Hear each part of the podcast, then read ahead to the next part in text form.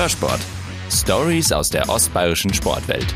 Der bewegte Podcast der Mittelbayerischen. Was verbinden Sie, wenn Sie an Abensberg denken? Bestimmt kommen Ihnen zwei Dinge in den Sinn: Gilamos und erste Bundesliga Judo. Natürlich geht es bei Hörsport nicht um die fünfte Jahreszeit, sondern um den Bundesliga-Auftakt des TSV Abensberg.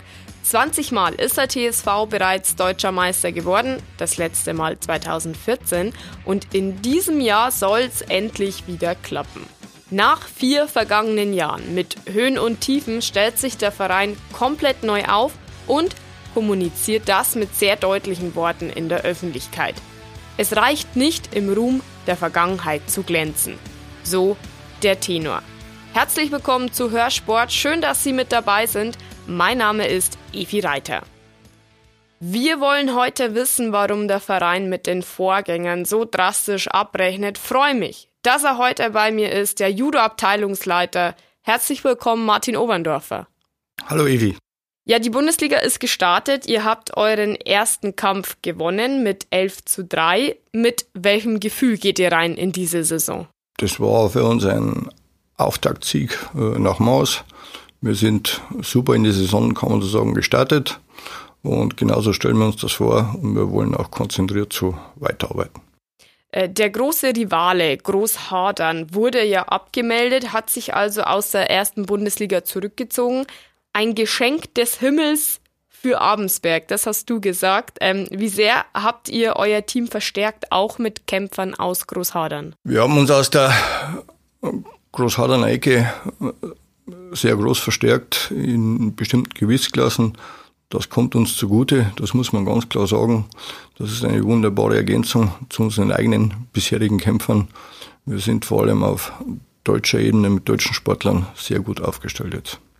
Ähm, das neue Machtgefüge der Bundesliga. Der TSV Abensberg wird deutscher Meister. Würdest du mir widersprechen? Natürlich hat man ein äh, Ziel vor Auge. Ähm, das wollen wir fokussieren. Und äh, es gibt aber auch starke Konkurrenz in der deutschen Bundesliga.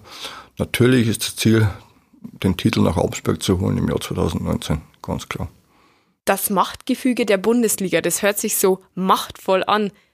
Würdest du das bestätigen? Ist der TSV Abensberg so machtvoll, dass er das auf jeden Fall reißt in dieser Saison?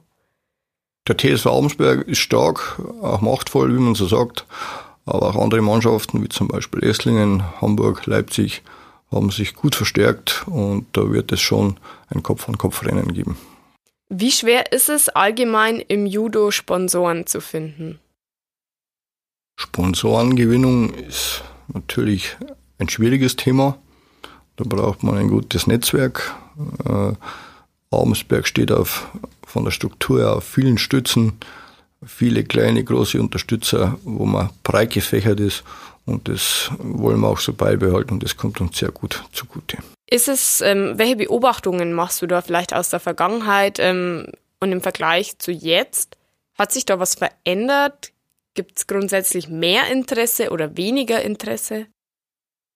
Sponsorengewinnung ist ein schwieriges Thema, das wo mit harter Arbeit und Kontakte verbunden ist. Und wir sind froh, dass wir auf einige größere Sponsoren und unsere ganzen Sponsoren zurückgreifen können, äh, wie mitunter auch äh, langjährige Unterstützung auch aus diesem Haus, wo wir gerade sind. Und da muss man auch für viele äh, mal ein herzliches Dankeschön sagen. Ohne diese Leute wäre das nicht möglich. Ich habe es eingangs erwähnt, die Judo-Abteilung in Abensberg, die wurde einmal komplett umgekrempelt und neu aufgestellt. Ihr habt Anfang März eine Pressemitteilung verschickt mit ziemlich klaren Worten.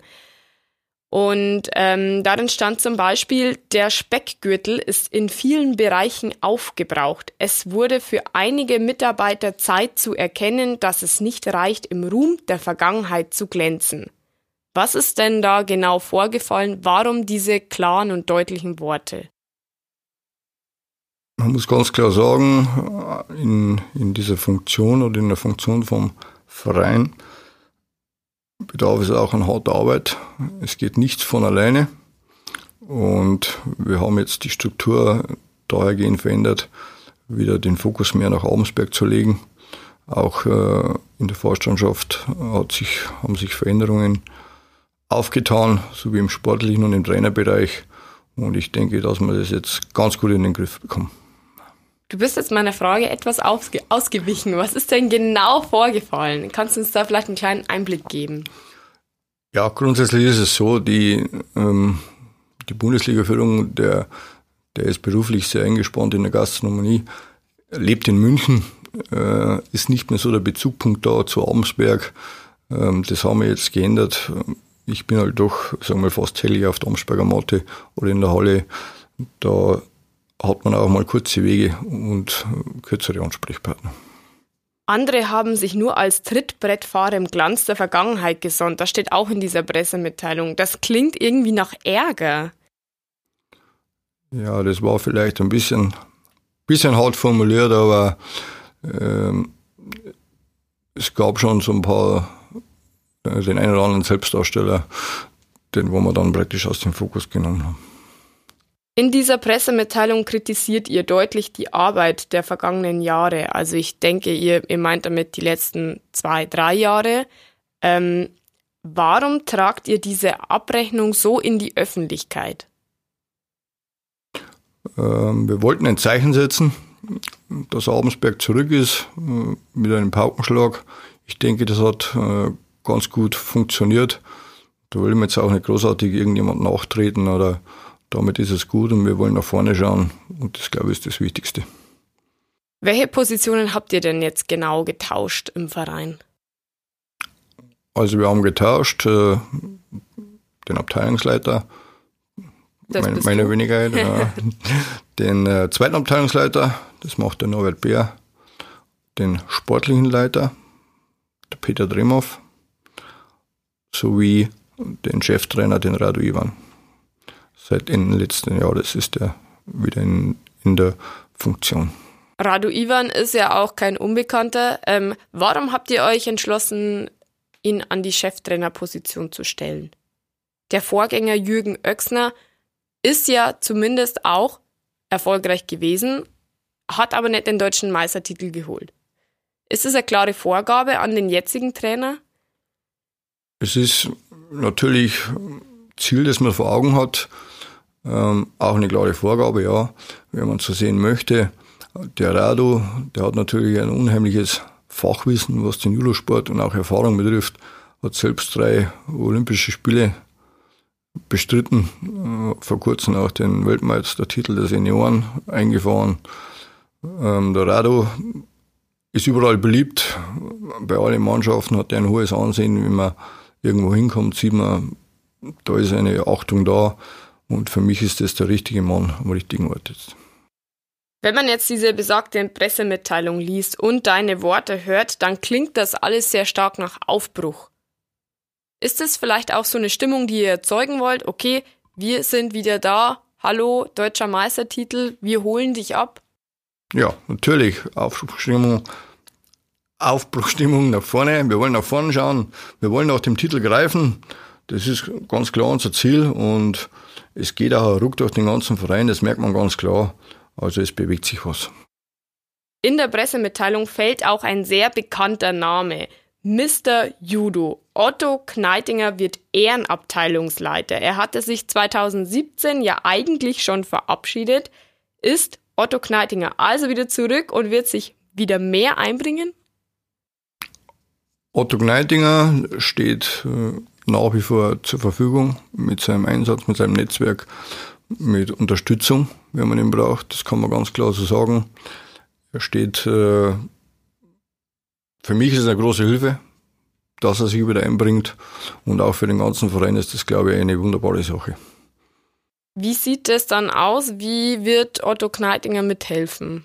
Wird sich das eher im Hintergrund abspielen oder kann man Otto Kneitinger wieder mehr auch in der Öffentlichkeit dann sehen in Bezug auf Judo? Äh, Otto Gneitinger war zum ersten Mal wieder in der Judohalle zur Bundesliga-Veranstaltung auch da. Äh, das wird ein bisschen mehr im Hintergrund ablaufen, obwohl der natürlich schon äh, eine wahnsinnige Erfahrung und äh, langjähriges Know-how mitbringt. Und da sind wir froh, dass wir da zurückgreifen können. Wir sind jetzt im Jahr 2019. 2020 sind wieder Olympische Spiele. Wir erinnern uns und jetzt Achtung, im Jahr 2015 wurde die Mannschaft aus der Judo-Bundesliga zurückgezogen, um den Athleten eine optimale Vorbereitung für Olympia 2016 zu gewähren. Also auch ein Jahr davor. Es wäre also wieder soweit. Ähm, es gibt ja schon den Terminplan, den Bundesliga-Terminplan, der wo für uns wichtig ist und maßgeblich ist. Und da sieht es relativ gut aus. Es gibt momentan noch wenige Überschneidungen. Also die Spitzenkämpfer und auch einheimischen Kämpfer stehen gut zur Verfügung an fast allen Terminen. Ich möchte noch mit einem Zitat äh, ganz kurz anschließen von dir. Und äh, das lautet, wir haben ein Dreijahresloch in der Qualität des Nachwuchses zu bekämpfen. Das klingt ziemlich hart. Wie sieht's denn derzeit aus um den Nachwuchs in Abensberg? Das sieht jetzt momentan sehr gut aus. Wir haben ja auf den äh, deutschen Meisterschaften U18 haben wir ja praktisch mit dem Kevin Abelshauser die, den deutschen Meister und mit Michael Weber die Bronzemedaille, also zweimal Bronzemedaille und einmal äh, den deutschen Meistertitel geholt. Und auch in der U15 haben wir den, mit der Mannschaft den höchsten Titel, wenn man einfangen kann, eigentlich eingefahren. Also das, die Lücke wird sich schließen. Da sind wir dran und auch hervorragende Arbeit von dem sportlichen Leiter Peter Dremow und dem Radu Ivan im Jugendbereich bin ich mir sicher, dass wir in, in ein paar Jahren mit Sicherheit wieder ganz anders dastehen werden. Mit eigenen Nachwuchskräften. Das ist derzeit einfach nicht der Fall.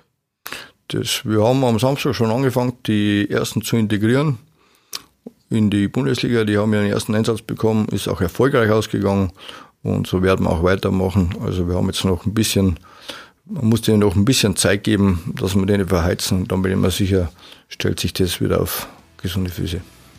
Wir sind schon wieder am Ende. Herzlichen Dank für deinen Besuch. Ein sehr spannender Einblick in die Judo-Welt in Abensberg. Viel Erfolg auf dem Weg zum deutschen Meistertitel. Herzlichen Dank, Martin Oberndorfer. Ich bedanke mich, Ewe, danke für die Einladung und bis bald. Hörsport. Stories aus der ostbayerischen Sportwelt. Der bewegte Podcast der Mittelbayerischen.